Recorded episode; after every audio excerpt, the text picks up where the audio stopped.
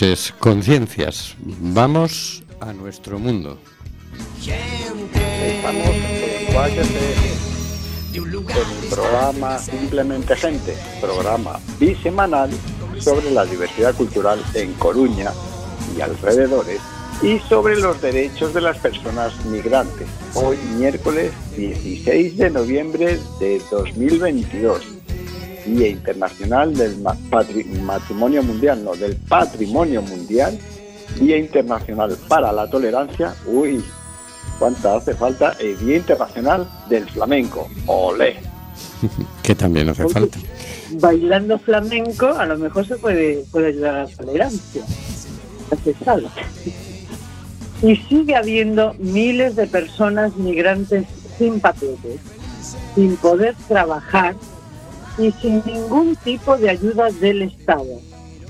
Se les debe regularizar ya para que nadie quede atrás y para dejar de tratar a estas personas como ciudadanía de segunda. Del control de sonido se encarga Carlos Reguera. Hola Carlos. Hola amigos, vamos allá con otra buena aventura. Saltando alegremente por entre las ondas hercianas, nos hemos encontrado al señor García. Buenas noches, señor García. Buenas y otoñales noches a toda nuestra gentería y al inefable equipo que me acompaña. El IPC general apacigua su subida en el último mes, pero los alimentos suben hasta casi un 43% en alguno de los casos. Acabaremos el año comiendo gasolina. o electricidad, que ahora está bajando el precio de la electricidad. también nos hemos tropezado en las ondas hercianas. Qué grave que me oigo, qué grave que me oigo. Con Marisa Fernández. Buenas noches, Marisa.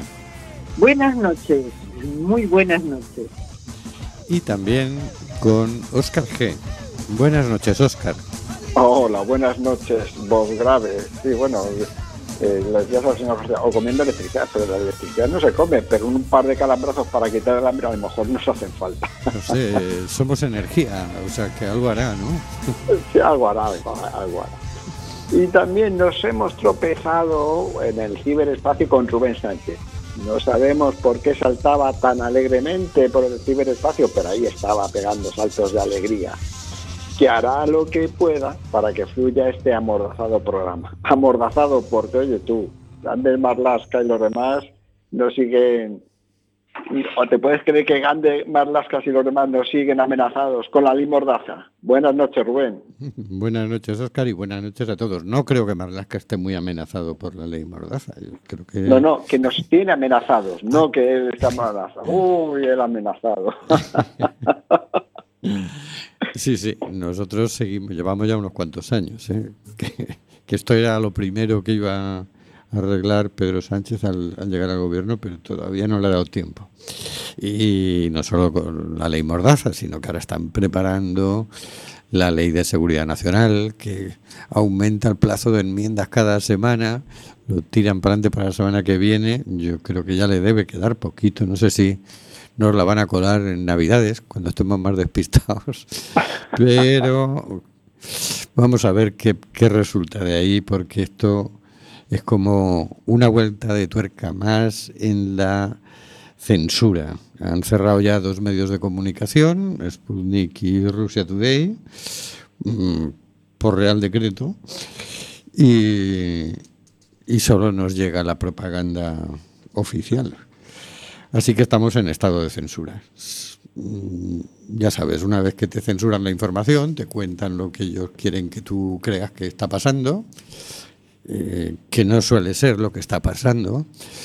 Y, una vez engañado, pues te van a pedir que hagas lo que no harías si estuvieras bien informado.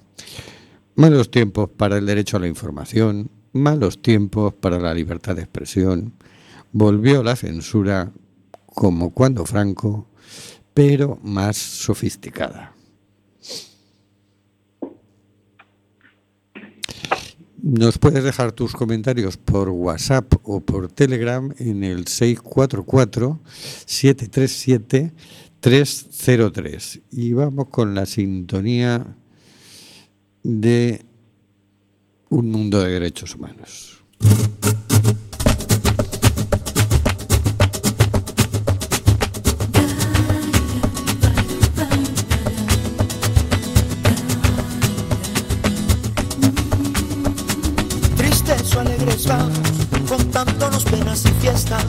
Cada esquina un futuro incierto, cada cual con su borrachera, con mochilas de desastres y muestrarios de infortunio, de utopías y de engaños. Un mundo de derechos humanos por Oscar G.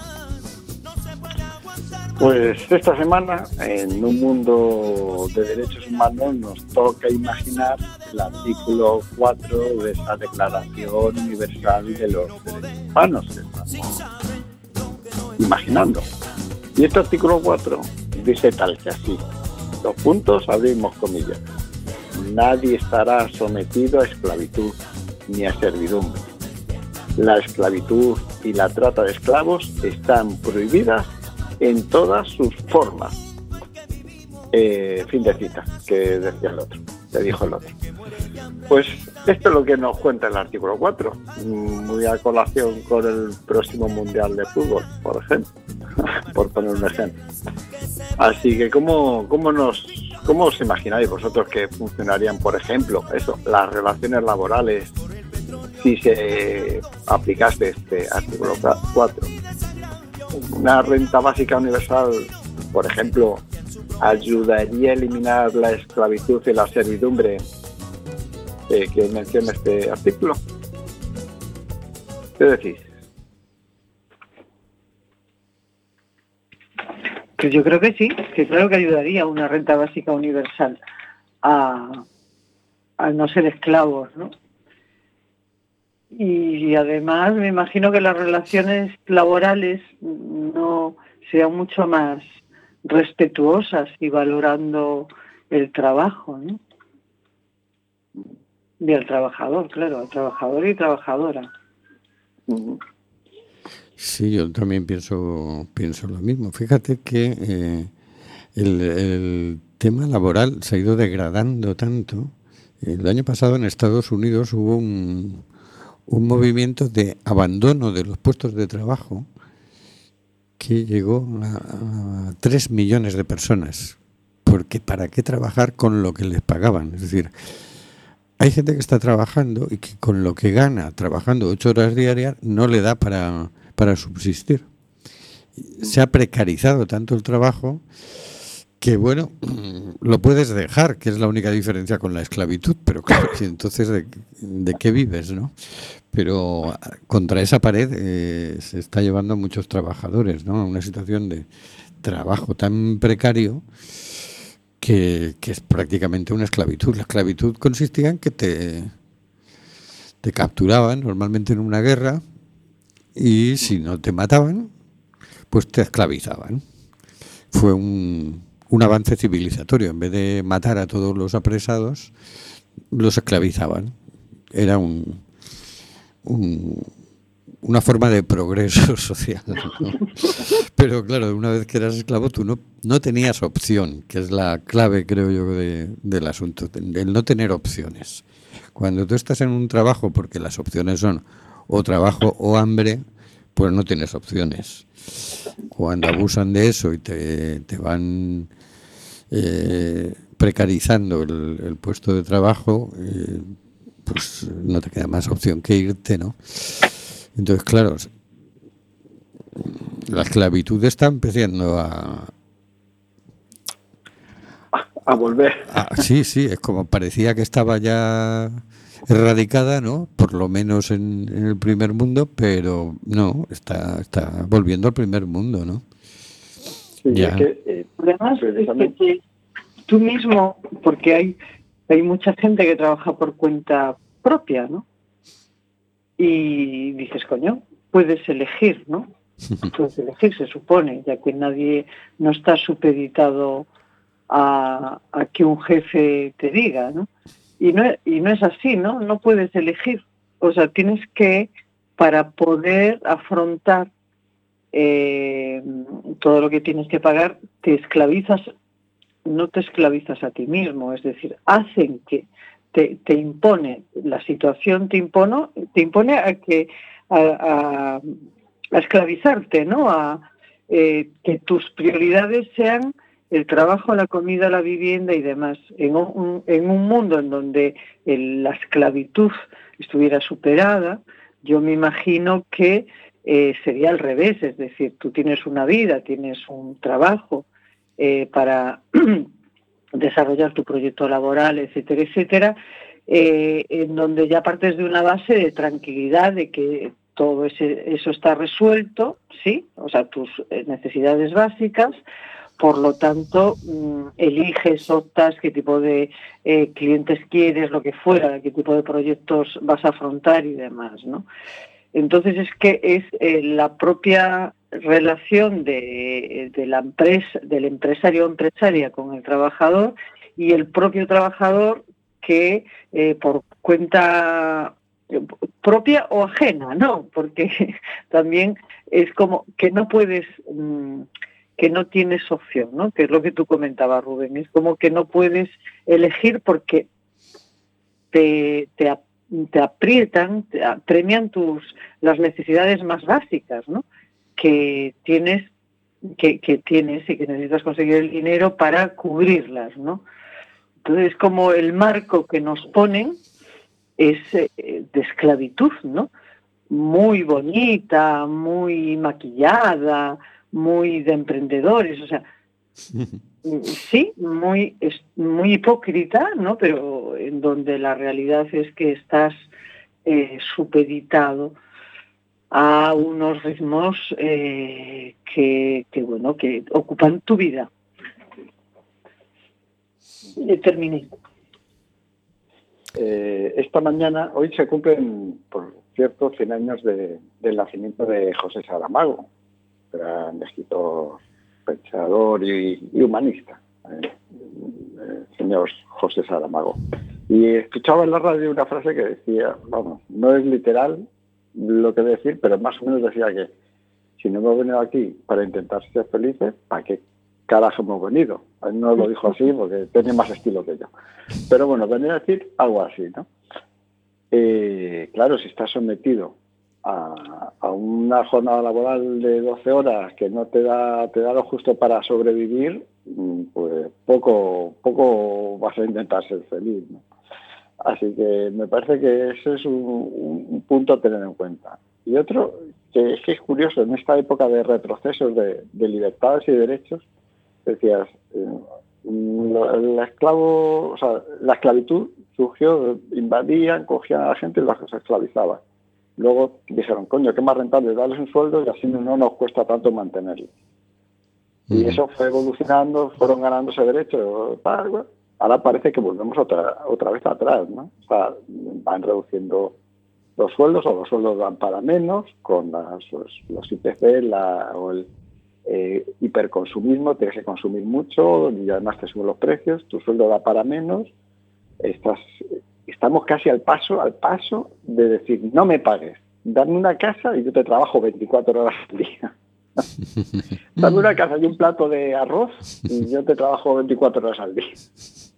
Vamos, estamos a, nada de eso. ¿no?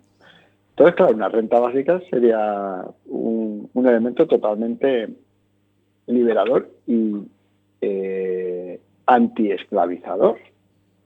Así que Hombre, sería, sería la hostia, quiero decir, de entrada, ahora mismo, según el último informe de Caritas, la pobreza en España está en el 31,5% de la población, es decir, uno de cada tres. Y como pues, si tuviéramos una renta básica, se acabó. Se acabó, es decir, ya tendríamos para comer todos, porque hay gente que está subalimentándose porque eh, eh, no le llega, ¿no? y, cantidad de gente en la cola del banco de alimentos y y gente que está siendo desahuciada porque no puede pagar el alquiler. Bueno, todo esto se acaba. De hecho, los experimentos que se han hecho con la renta básica, el principal efecto que tiene es la tranquilidad, la salud mental de las personas que la, que la reciben, ¿no? De ahí para adelante, desde ahí podrías negociar tus condiciones laborales mucho más tranquilamente. Y es decir, que, que si además trabajas, pues sumarías el salario que ganarás a, a la renta básica, ¿no? Sí, yo matizo que esa renta básica, eh, eh, con todo lo, con, con, es decir, con una sanidad eh, gratuita y universal, con una educación eh, de calidad, con todos los eh, derechos adquiridos hasta este momento en los países que, que, que ya están instaladas esa- esas, esa, esos derechos y en los que no están instalados sería como implantarlas, ¿no? Porque también hablan de una renta básica, pero bueno, eh, tú te pagas tu médico, etcétera, etcétera, ¿no? Es como esa, esa parte también sería es fundamental, ¿no? Tenerla cubierta por toda lo- por todos los impuestos que estamos pagando al Estado. Sí, sí, no, claro, está claro. Porque si te dan una renta básica y te tienes que pagar ahí tu educación o la educación de tus hijos, eh, te tienes que pagar tu sanidad, y, eh, como estamos en la- eso, estamos diciendo esclavízame, dame un chabolo y dame un plato de arroz mm, y haz conmigo lo que quieras, Mm. efectivamente.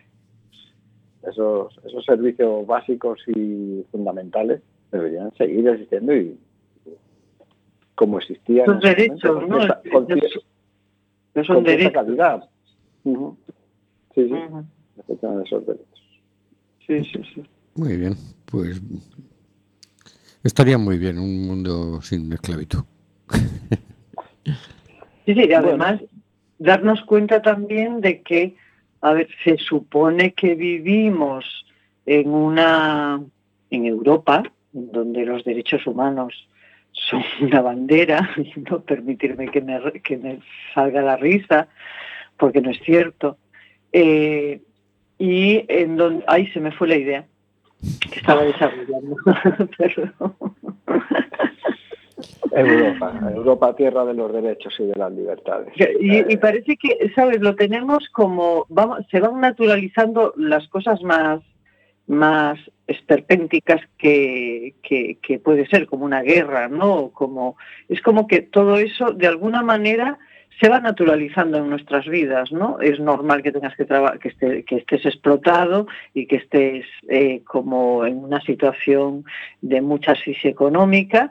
Eh, entonces, es como va siendo normal, se va normalizando, ¿no? Entonces eh, la gente mira para aquel que ya está durmiendo debajo de un de un de un puente y de alguna manera bueno, creo que necesitamos hacernos una gran autocrítica como personas y como sociedad y como colectivos, ¿no?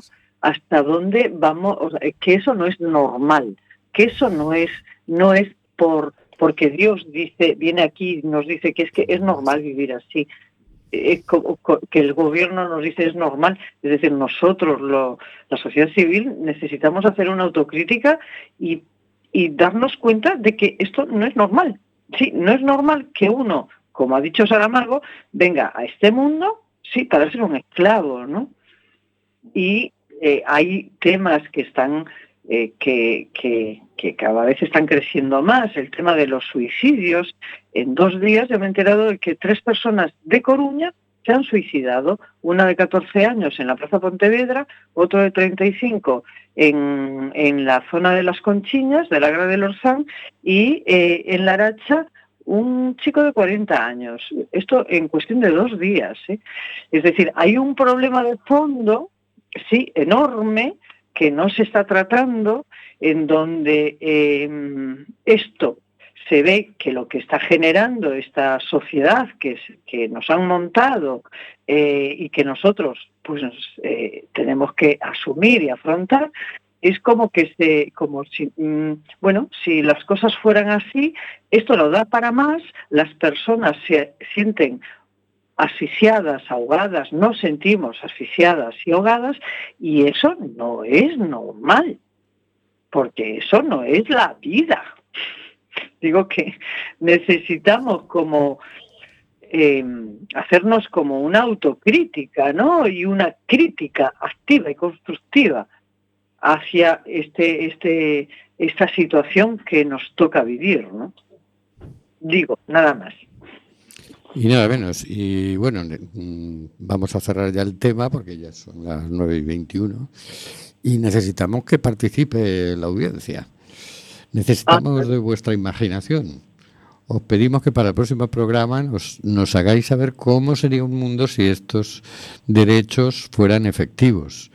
Nos podéis mandar vuestras ideas en audio al Facebook. ¿Cómo sería el mundo si se cumplieran los derechos los derechos humanos y en concreto para el próximo programa eh, cómo sería el mundo si se cumpliera el artículo 5 que dice nadie será sometido a torturas ni a penas o tratos crueles, inhumanos o degradantes. Y vamos a escuchar Rompamos el silencio.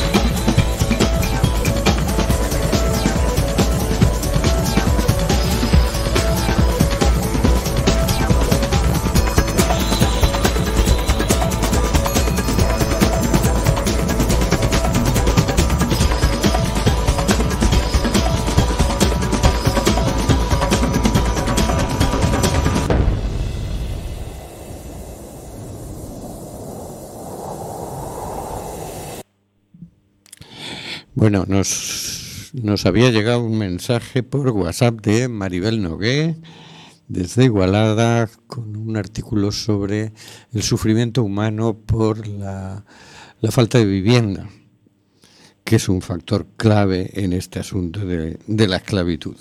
Es una de las cosas que más nos esclaviza porque el porcentaje de salario que, nos detrae el alquiler de vivienda nos nos obliga a compartir piso a la mayoría de las personas. ¿no?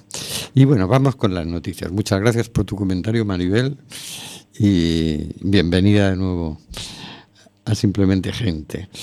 Eh, vamos con las noticias. La iniciativa legislativa popular para la regularización extraordinaria de migrantes entra en su recta final con nuevos apoyos. Artículo editado por Público, escrito por Marjorie Niquet de la Fundación Por Causa el 12 de noviembre. Los colectivos de personas migrantes que apoyan el movimiento Regularización Ya se encuentran en la recta final de recogida de firmas para que el Congreso debata la iniciativa legislativa popular para la regularización extraordinaria para personas extranjeras en España.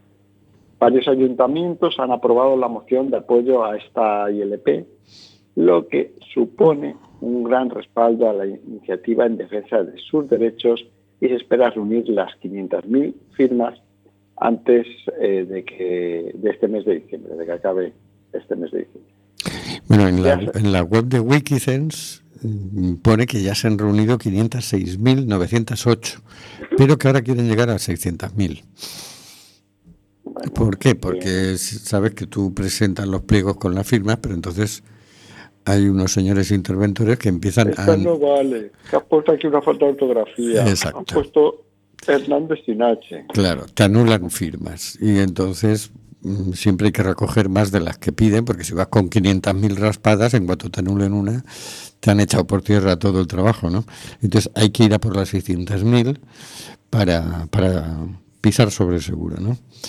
Bueno, esto es una iniciativa que llevamos haciéndonos eco de ella desde hace un, año, por lo menos, ¿no? En realidad esta iniciativa empezó eh, cuando el confinamiento cuando todos todas aquellas medidas, lo que pasa es que hubo que volver a redactarla, bien, tuvo mucho mucho mucha elaboración, ¿no? Y finalmente se, se inició y se trata de regularizar a personas que están en situación de irregularidad administrativa. Esto ya se ha hecho, eh, lo hizo Zapatero, lo hizo el gobierno de Aznar cuando Mariano Rajoy era el, el ministro de Interior, lo hizo antes Felipe González, es decir, esto de cuando en cuando lo hacen, ¿no? Y, ya va siendo hora de que lo hagan de nuevo, aparte de que, bueno, la cosa sería no, no crear condiciones para que haya personas en situación de irregularidad. Es decir, ah, están en situación de irregularidad porque eh, se les pide un visado que no se les da. Y entonces, como si tú eres una persona que quiere venir a España, pero no eres lo suficientemente rica, ahí pierdes todo el derecho a, a circular libremente, como dice la Declaración Universal de Derechos Humanos. Entonces, solo tienen ese derecho humano las personas que son lo suficientemente ricas para viajar. Y entonces, como hay personas que vienen porque vienen huyendo de una guerra, porque vienen huyendo del hambre, porque vienen huyendo de la enfermedad o porque les da la gana de venir, pues vienen como se cuelan y entonces quedan en una situación de irregularidad administrativa. Este colarse no es ningún delito, sino que es una irregularidad equivalente a saltarte un semáforo en rojo o, no, o no haber pasado la ITV en fecha, ¿no? Pero claro, les crea un montón de, de problemas, ¿no? Entonces, se le ha planteado a- al Parlamento que, a través de esta iniciativa legislativa popular, que regularice a las personas que estén en, en situación de irregularidad administrativa. Y- Bueno, esperemos que, que vaya adelante, que se consiga, por lo menos que se debata, que es lo que es lo que puede conseguir una ILP, que se debata en el Congreso este tema. Ya sabemos que luego que se apruebe depende de, de los señores, eh, de los señores que están allí en el Congreso de los Diputados, ¿no? Pero por lo menos que se debata, yo creo que es, es importante. Bueno, si se consiguen eso, en vez de 600, eh, 800 o un millón de firmas, pues sería, sería maravilloso. Más fuerza tendría, claro, pero bueno, no nos pongas el listón tan alto que ahora ya nos quedan 15 días, ¿eh? No, no, por eso, no, a- a- con todas. Vamos a por otra. La exdelegada del gobierno en Ceuta, investigada por la expulsión de menores, apunta a interior. Me llegaban órdenes, publicado por el diario.es, escrito por Gabriela Sánchez, el 15 de noviembre. Salvadora Mateos, exdelegada del gobierno en Ceuta, era la autoridad competente en aplicar la repatriación de menores en agosto de 2021, cuando 55 chavales fueron retornados sin seguir ningún procedimiento administrativo. Pero en su declaración como investigada, que, me oigo fatal, por un posible delito de prevaricación celebrada en un juzgado ceutí el pasado 5 de octubre, transmitió no haber tomado apenas decisiones en la puesta en marcha del operativo. Aunque a lo largo de su intervención intentó hacer de cortafuegos y evitó dar detalles sobre directrices concretas enviadas por sus superiores del Ministerio del Interior, de los que depende en materia migratoria, Mateos acabó admitiendo haber recibido órdenes. Hasta aquí hemos, hemos recogido la noticia. Eh, ¿Cuál es el, tema? El tema es, está claro, este, la noticia está referida a 2021, en mayo, que si os acordáis, entraron como 10.000 chavales, eh, porque se, en Marruecos les dijeron que estaba Cristiano Ronaldo esperándoles al otro lado de la valla. En los colegios les dijeron esto, esto fue una movida del gobierno marroquí para, para meter presión a, España, ¿no? Entonces de repente entraron 10.000 chavales y claro, se les devolvió de cualquier manera, es decir, ni se vio si, si pedían asilo, ni nada. Se les cogió y a muchos se les, a otros no, a otros se les acogió. Y, y, luego, pues claro, lo, el procedimiento es, vale, coges al chaval, lo, lo acoges, buscas a sus padres y en, en, ese caso lo devuelves, ¿no? Pero, pero no, se hizo mal. Y, y la, delega, la exdelegada del gobierno en Ceuta dice, bueno, yo es que hacía lo que me mandaban. Cosa que no sé por qué no, no, no, nos sorprende a nadie. No se nos está llenando el WhatsApp de mensajes de sorpresa de la audiencia. pues no. claro, es que. Pues ahí, ahora ver, que. ¿Eh? ¿Qué tienes que hacer? Hay que hacer esto, ya. ya pues lo lleva a cabo, lo ejecuta de manera eficiente y rápida así es, no sorprende nada. Aunque sea delito, diría yo, como es el caso, si se demuestra, ¿no? Como es una, como es que, que te manden a hacer algo que es delito, ¿no? Y tú lo haces, es decir, tú eres corresponsable también de esa acción, ¿no? No sirve de justificación, es como denunciar a tu jefe y hacerte cargo de tu propia responsabilidad, ¿no? porque estamos siempre con la misma. Es que, claro, como me mandaron, ah, amigo. Sí, sí. Claro, Sí. efectivamente, como me mandaron. Y si por Y un lado es una pena que, que solo la vayan a pagar los de abajo, porque dices, no, no, hombre, si esto es el ministro el que tiene que, que hacer frente. Es más, es el presidente del gobierno el que tiene que hacer frente. Es una vergüenza que España haga estas, estas cosas miserables y, y ya encima con niños, ¿no? Pero, pero cuidado, porque todos los que colaboráis voluntariamente, tanto delegados de gobierno como, como soldados, guardias civiles, etcétera, cuidado que, que en el peor de los casos la pagáis vosotros. ¿eh? Claro, efectivamente. Sí, o sea, el señor Grande Marlasca, si le salpica algo, va a ser una gotita. Y ya está. Eh, quien, quien va a pagar va a ser el, el de más abajo. Eso está claro. Bueno, vamos a por otra. No podemos escondernos, vivir en la indiferencia y en la inhumana neutralidad. Tenemos que tomar un lado, saber de qué red formamos parte. Publicado en Entrenos Digital el 11 de noviembre de 2022. Así lo señaló el padre Julio Lancelotti, el defensor de los vulnerables de Sao Paulo, al recoger el primer reconocimiento a Campa a la defensa de los derechos humanos que se entrega en Brasil. Un referente del compromiso hacia los más vulnerables. El padre Julio Lancelotti recibió el primer reconocimiento a Campa, la defensa de los derechos humanos, y su discurso no dejó a nadie indiferente.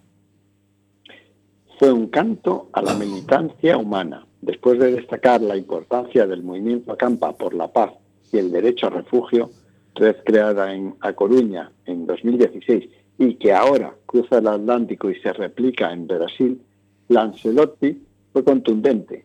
nuestra realidad es conflictiva, nos desafía y nos compromete. Ustedes saben que por medio del compromiso de Acampa, que no nos podemos esconder y omitir nuestra voz, nuestra palabra. ¿Cuántos desafíos podemos enfrentar y de qué red formamos parte? Es importante que en una ciudad como Piracicaba, esa red de solidaridad y de resistencia sea bien explicitada y conocida. No podemos vivir en la indiferencia ni en la inhumana neutralidad. Tenemos que tomar un lado. Hay que enfrentarse con criterios de humanización, luchar por ciudades más humanas, más humanizadas y más humanizadoras. El padre Lancelotti trabaja desde hace años con delincuentes juveniles, presos en libertad condicional, pacientes con VIH-Sida y poblaciones de bajos ingresos y personas sin hogar. Cree en la persona humana por encima de todo y considera que todos los ciudadanos deben ver respetados sus derechos y ser respetados en sus diferencias. Está al frente de varios proyectos municipales en la ciudad de Sao Paulo para atender a las poblaciones a la población necesitada, a los invisibles, a los inmigrantes y a los refugiados. En su intervención en el primer encuentro a Campa Brasil, el coordinador general de la red, José Abad, destacó la fuerza transformadora de movimientos como Acampa que aglutinan y replican el trabajo que cientos de organizaciones desarrollan en distintas áreas de la defensa de los derechos humanos y el derecho a refugio.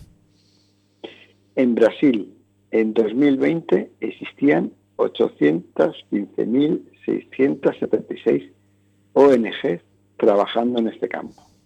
En el mundo son más de 10 millones, alcanzando a billones de personas interesadas en actuar en la defensa de los derechos humanos.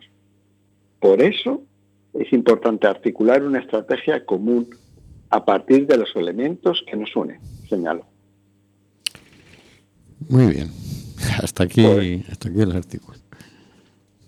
Mm, mm, me ha dejado flipado este último dato que dio Sociedad, que entiendo que lo dio Sociedad, ¿no? De la cantidad de ONG ya en Brasil. Sí, sí. coño? Casi una décima parte de las ONGs del planeta, ¿no? Porque son 10 millones.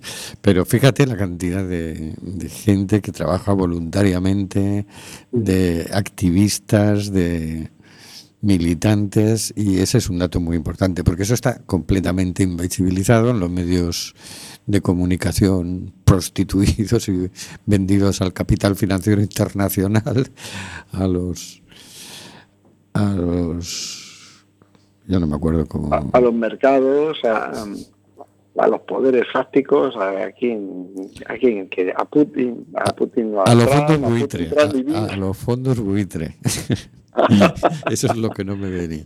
Sí, sí, claro. estos no nos sacan esa parte de la realidad porque no, eso no, no tiene que contar. No, en realidad hay mucha gente muy mosca queriendo que esto cambie, haciendo porque esto cambie y, y de forma muy desinteresada y de forma muy loable, ¿no? Y, y claro, lo que se plantea es, bueno, ¿y, ¿y por qué eso no tiene más más potencia, ¿no? Y claro, ahí plantean, tanto uno como otro, la necesidad de trabajar en red y la necesidad de articular mucho más las cosas, ¿no? Es decir, esos 10 millones de ONGs, si estuvieran coordinadas, ¿verdad? Podrían llevar adelante una estrategia y no debería ser tan difícil formular unos objetivos comunes. No, no, no, y es más, te diría, la mitad no hace falta que estén los 10 millones de ONG. Con que la mitad se coordinase un poquito, ya se notaría. Pero bueno, ha dado un tema importante. Los medios de propaganda de los fondos buitre no les interesa, o sea, no es que no les interesa, es que taponan directamente este tipo de las actividades de este tipo de entidades y las manifestaciones de la gente las las maquillan, las manipulan, no las degradan. Solo hay que ver la manifestación del pasado domingo en Madrid, por ejemplo, ¿no? Un, un caso que ha sido mm, bastante ejemplificar, eje- eje- bastante ejemplo de, cómo en algunos medios han ninguneado el, vamos a poner, ni para ti ni para mí, el casi medio millón de personas que, que se, manifestó, eh, se manifestó en Madrid por una, por una sanidad pública. ¿no? Sí, sí, o más. Tremendo, es tremendo la opacidad y la caradura de, de los medios de comunicación hoy día. Sí, sí, sí. Tú fíjate que, que ahí ya el ayuntamiento ya previó que mm, poner todas las dificultades para que los fotógrafos no pudieran sacar fotos eh, de esa manifestación, para que no se pudiera ver desde arriba el mogollón que había. Aún así, sí que, sí que han circulado fotos aéreas del, del asunto, ¿no? O tomadas desde mucha altura y vídeos, y se ve que dices, ¿cómo que 200.000? Que es lo que dijo la delegación de gobierno. ¿Cómo que 200.000? Pero vamos, pero es que, o sea, cuando no pueden taparla la deforman, ¿no? Y dices, bueno, bien, no habéis podido taparla. Voy comentar una cosita, ¿me oís? Sí, Sí, claro. Eh, eh, por cierto, con el tema de los fondos buitre, ¿no? que siempre es una cosa que anda por ahí, debe- ¿cómo serán? No, no mira para el cielo a ver si de buitres. Y, y, claro, eh, el grupo Prisa está, la- no sé el porcentaje de acciones que tiene de fondos buitres, ¿no? De, de uno en concreto que no me acuerdo ahora mismo cómo se llama. Black Pero no Black Rock, así es. Y eh, el grupo el grupo Prisa, el, o sea, Telecinco, Antena 3, eh, Telecinco, Antena 3, etcétera, todos los medios masivos que nos informan cotidianamente eh, fue- están tienen están inyectados les tienen muchísimo dinero, sí, eh, que les inyectan los eh, estos fondos buitres. Sí, sí, Sí. son propiedad de ellos directamente. Son buitres, efectivamente. O sea que atendamos por donde nos informamos. Y hay otra cosa que eh, va, me parece extraordinario lo de Acampa, ¿no? Y la dimensión que va cogiendo. Ya comentabais una cosa que, que bueno, que es un, es eh, quizás una cosa secundaria o algo así, pero que siempre me llama la atención cuando escucho de que vamos a humanizar una calle, vamos a humanizar un barrio. Y eso se traduce, por medio normalmente de los ayuntamientos, en poner árboles, ¿no? Cosa que está muy bien poner árboles, ¿no? Y ajardinar y que la vegetación nos acompañe en nuestra vida cotidiana, ¿no? Pero claro, yo siempre digo, pero esto es humanizar, eso es en todo caso, eh, pues eh, rodearnos de vegetación, de naturaleza, que nos oxigena, que nos alegra la vista, pero humanizar, eh, claro, humanizar es, eh, yo digo, ¿qué es humanizar? Es eh, que cada vez las personas seamos más humanos, que cada vez eh, sintamos más empatía por el que tenemos cerca, que para mí los eh, humanizar me, vienen como valores, ¿sí? Huma- humanos, valores humanistas, en donde primas en la gente, pones el foco en las personas. Y efectivamente también en el medio en el que viven, que puedes ponerlo, eh, que le podrían llamar, vamos a rodear de vegetación, ¿no? Los barrios y demás. Sería como más adecuado.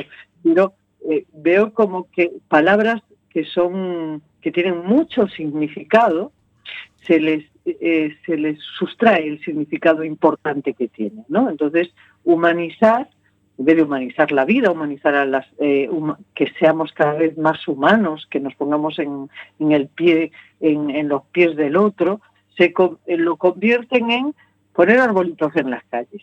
Bueno, tenía que decir esto porque es que muchas veces lo escucho y, me, y ya me ya me ya me, me parece como bueno como que no se puede jugar de esa manera con el lenguaje, con el significado de las palabras.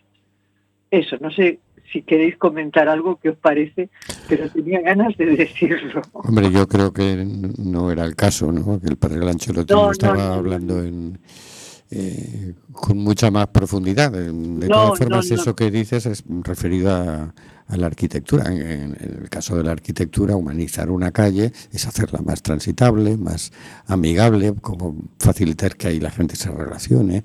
Entonces, en el caso urbanístico, no es que esté mal aplicado el término, simplemente es que es, estamos hablando de una cosa urbanística, no, no tiene más. Obviamente, ningún arquitecto pretende apropiarse del término y que solo se aplique al urbanismo, ¿no? Entiendo yo, vaya. Pero, pero bueno, te comprendo. te comprendo. Yo también eh, entiendo que a veces que, uno se pone muy crítico con, con muchas cosas, ¿no? Pero es una cosa que me, que me rasca. Bueno, bueno, bien. Una, una cosa, y que para cerrar este tema, y no, no voy a ser muy breve, que con esto de los, de los fondos buitres, no hay que olvidar, aunque de aquí no creo que ninguno de nosotros ni nuestro oyentería, como dice el señor García, seamos eh, ahorradores, pero los fondos buitres se alimentan de los ahorros de todos nosotros. Tú vas a ver de los que te dicen, mm, mete aquí tus ahorritos, yo te lo gestiono, te voy a dar mucha rentabilidad. Entonces, si mis ahorritos, en vez de meterlos en un sitio donde te van a dar mucha rentabilidad, pero no sabes dónde va, que el banco coge y dice, pues lo meto aquí te voy dando todo mi dinero, que lo gestionen ellos y luego pues los invertimos en, cosas que realmente sabemos o los hay multitud de proyectos de, formas de, actuar con los ahorros, de hacer con los ahorros o pocos ahorros que, la gente puede tener que sean que ayudan a la gente más cercana y que también te dan cierta cierta rentabilidad. O no no no tienes por qué dar rentabilidad pero a lo mejor mejor apoyar o financiar proyectos cercanos que, que hacerte millonario exprimiendo a, otra gente. Hasta ahí quería decir. Sí, a la, al armamento, a, la fábrica, a las fábricas de armamento, que son las que generan guerras, las farmacéuticas, que son las que hacen muchas cosas. Están en todos esos ámbitos. Ok, pues si os parece vamos a por otra noticia, ¿no? Venga, pues vamos a por otra noticia.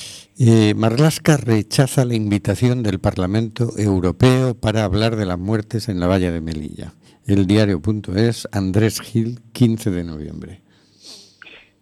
Portazo de, de Marlaska al Parlamento Europeo. El pasado 14 de julio, la Comisión de Libertades del Parlamento Europeo, LIBE, decidió convocar al ministro del Interior español para hablar de las muertes en la valla de Melilla tras una petición del eurodiputado Miguel Urban, de Anticapitalistas TLF, apoyada por todos los grupos. Pero al final el ministro no comparecerá haciendo valer su potestad para aceptar o no una invitación del Parlamento Europeo y según ha comunicado este lunes, se ha programado para este jueves el debate sobre los incidentes en la frontera Unión Europea-África en junio de 2022, en el que tenía que participar el ministro español. Sí participarán la Comisión Española de Ayuda al Refugiado y la Asociación Marroquí de Derechos Humanos y estaba, se estaba a la espera de que Marlaska pusiera la fecha. Vale, se esconde. Se esconde. Eh, a ver, sabes que te van a pillar con el carrito del helado y ya le están pillando, ya le ha echado la bronca al defensor del pueblo. ¿Qué vas a hacer? O te escondes, o como si fuera de, de otra escuela, Iría de gallito. Iría para chulo, chulo, mi pirulo. Vamos rápido por la siguiente que se nos acaba el tiempo. El defensor del pueblo contradice la versión de interior de la tragedia de Melilla tras ver las imágenes oficiales. Una noticia publicada en el diario.es, escrita por Gabriela Sánchez y publicada el pasado 14 de noviembre. El defensor del pueblo ha cuestionado la versión del Ministerio del Interior sobre la tragedia de Melilla. El equipo de Ángel Gabilondo considera que las imágenes oficiales a las que ha accedido evidencian que la Guardia Civil tenía conocimiento de la situación de riesgo en la que se encontraban las personas migrantes, la mayoría refugiados sudaneses, que estaban amontonados y en algunos casos aplastados en la puerta de acceso al lado español en el paso fronterizo de Barrio Chino, según detalla en el informe preliminar que el organismo ha publicado de forma íntegra. Con contundencia, la institución contradice las explicaciones aportadas por Interior y considera que la Guardia Civil debía tener conocimiento del peligro en el que se encontraban cientos de personas migrantes y refugiadas durante la avalancha generada en el puesto fronterizo de Barrio Chino el pasado 24 de junio. Sin embargo, el defensor recalca que no consta que las autoridades españolas le prestasen auxilio ni asistencia sanitaria. Vamos, toda una lección de, de cómo ser buen Sí, buen asesino. Como ser buen asesino. Eh, es una política mm, migratoria criminal la que está haciendo el gobierno español y la que está haciendo la Unión Europea y produce muertos. Nosotros vemos las muertes que se producen en nuestra frontera o llegando a ella pero no vemos todas las que se producen en el, en el camino, porque es que la política migratoria de la Unión Europea y de España no es solo con Marruecos, es también con Senegal, es con Mali, es tratan de impedir el, la circulación de personas ya desde, desde el Ecuador de África, ¿no? Y, y claro, la gente va cayendo por el camino, ¿no? Y en el caso de las personas que ya vienen en pateras, pues claro, no sabemos cuánta gente muere ahogada, ¿no? Y, pero vamos, desde que se estableció esta política migratoria está claro que seguramente, es decir, decenas de miles y seguramente más. Y seguimos igual, y, no la cambian porque les da igual, les parece bien que la gente muera. Es decir, cualquiera que no hubiera hecho esto con, con intención, la habría cambiado inmediatamente al saber que, que ha muerto gente ahogada. Habría dicho, hombre, es una desproporción que que porque nosotros pedimos un visado de que sea un poco más millonario el señor, si no, pues producimos muertos. La habrían cambiado. No, les parece bien. Y entonces ya han llegado a este extremo, ¿no? posteriormente a esto se le han dado 300 millones a Marruecos para que siga haciéndolo, evidentemente. Claro, hay que pagar hay que pagar los servicios prestados. Eh, Son los honorarios y, y dices, bueno, ya está bien, señor Marlaska, ya está bien, señor Pedro Sánchez, ya está bien, señora von der Leyen, váyanse todos ustedes, cójanse una patera y lárguense hacia donde quieran, pero dejen a la gente en paz, ¿no? No, lárguense y no dejen de molestar y de hacer daño. Sí, de matar gente, claro porque es una política que termina matando gente. Bueno, bueno, esperemos que ya habéis, hayáis todos firmado la iniciativa legislativa popular. Se están enviando ya los últimos pliegos a Madrid y con esto nos vamos a despedir mientras empieza a sonar la sintonía de despedida hasta el próximo 30 de noviembre de 2022, dentro de dos semanas, ¿no? No, no os olvidéis, nos mandáis en Facebook eh, un mensaje de audio con cómo sería el mundo si se aplicara el artículo 5 de la Declaración de Derechos Humanos, que os lo voy a recordar, que lo que dice es que nadie será sometido a torturas ni a penas o tratos crueles, inhumanos o degradantes. Nos dais un mensaje de voz y así lo podemos... Eh, reproducir en el próximo programa. Hasta luego, Carlos. Bueno, hasta la siguiente aventura. Hasta luego, señor García. Hasta dentro de dos semanas. Esperemos que no nos caiga ningún misil, ya eh. sea ucraniano o ruso. Hasta luego, Marisa Fernández. Hasta luego, chicos. buenos, buenos 15 días. Buena quincena. Hasta luego, Oscar. Hasta dentro de dos semanas. Hasta luego, Maribel, Hortensia. Hasta luego, queridas y queridos oyentes. Mientras que hoy la pampa abraza Berlín, Coliseo despierta New York Está muriendo gente en el Mediterráneo y el Atlántico. Nosotros hacemos este programa.